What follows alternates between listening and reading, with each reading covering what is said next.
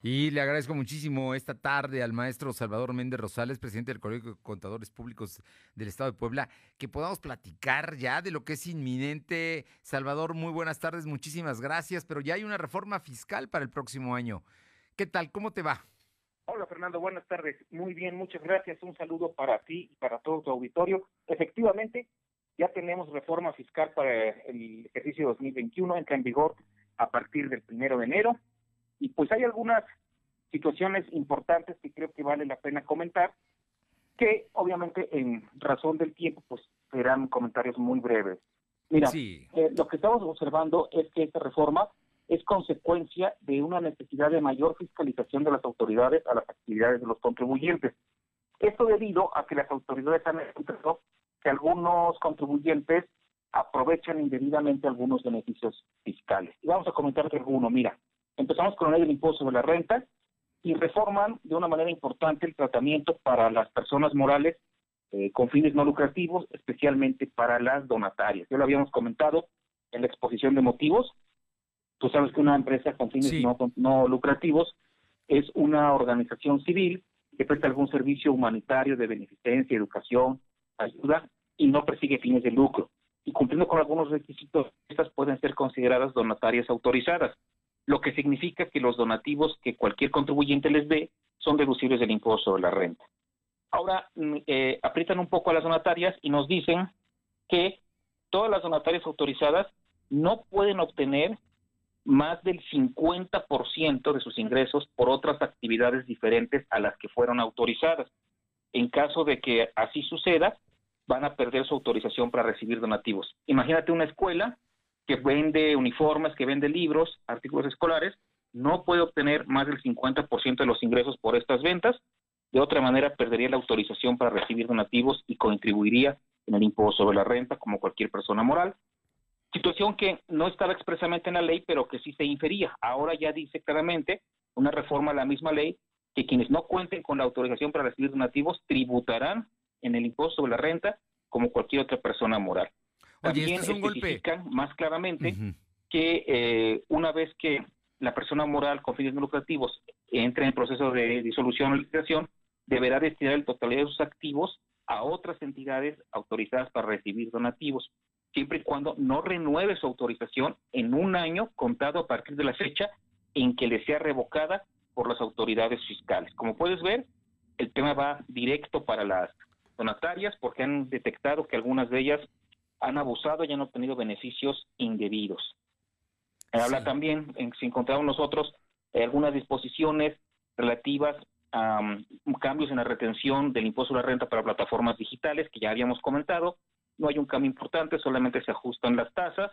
También adicionan a la ley del IVA eh, un segundo párrafo en el artículo 18 para establecer como opción de plataformas digitales que operen como intermediarios en lugar de publicar informe expreso y por separado del IVA correspondiente, deberán incluir eh, podrán emitir un comprobante que diga IVA incluido. Recordarás tú que habíamos comentado que dentro del Código Fiscal de la Federación se contemplaba la posibilidad de que los visitadores, los auditores fiscales, pudieran grabar y fotografiar a, los contribuyentes, ¿no? sí, sí, sí. Al llevar Pues no, eso no pasó, no está eso en el, en el Código Fiscal de la Federación, no hay nada de, de ello al respecto, solamente establece ya claramente, aunque igualmente no lo decía claramente, sí se infería en el antiguo Código Fiscal. Esa es una nueva adición al artículo 44 del Código para establecer que si la persona que atiende la diligencia se niega a firmar o aceptar copia del acta levantada, se deberá asentar esa situación sin que afecte su validez. Situación que, como te digo, ya se infería en el Código Fiscal de la Federación anterior, pero ahora está muy claro. Hablan también eh, algunos, algunos, perdón. No te escucho, te escuchamos. Eh, hay también algunas reglas nuevas para poder ah, eh, atender visitas domiciliarias, para revisión de dictamen de contador público, para limitaciones en el acuerdo conclusivo que la PRODECON, eh, la Procuraduría de la Defensa de los Derechos del Contribuyente, apoya a los contribuyentes ante las autoridades fiscales.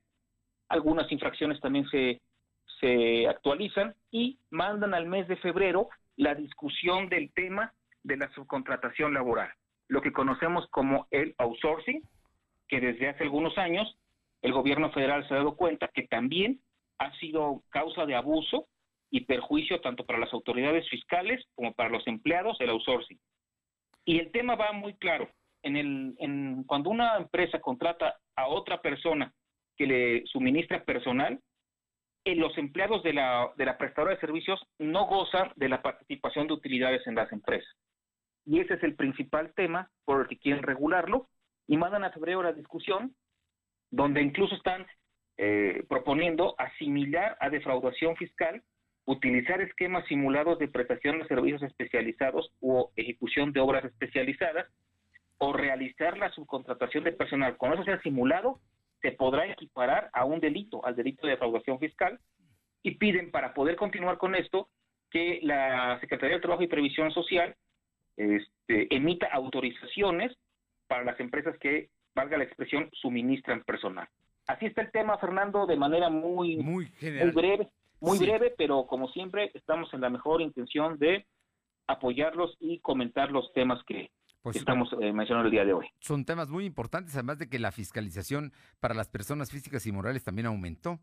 Así es. Hoy, es más notable. Hay, hay necesidad de recaudación en estos momentos y entonces las autoridades están ejerciendo ya eh, más presión a los contribuyentes. Incluso te voy a comentar que hace unos días, la semana pasada, le llegaron de, forma masiva a muchos contribuyentes que no se les olvide presentar su declaración cuando aún no había vencido, lo cual nos habla de la intención de la autoridad de no de no aflojarle no al, a la al tema de la recaudación. sí, claro.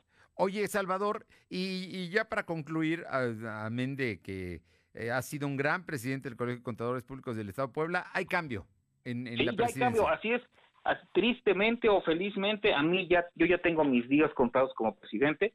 El comité ejecutivo que me honré en presidir termina sus funciones el día 31 de diciembre, me quedan 10 días, y a partir del primero de enero hay nuevo comité ejecutivo, presidido por la contadora Edith Bravo Tejeda, quien fue mi vicepresidente general en mi periodo, y ella y sus compañeros, a los cuales conozco muy bien, son gente muy comprometida y estoy seguro que llevarán a buen término eh, los objetivos de nuestro colegio que son básicamente representar a todos los contadores públicos, capacitarlos, apoyarlos, estar unidos, tener al contador público certificado en sus capacidades profesionales y sobre todo en su conducta y su comportamiento ético.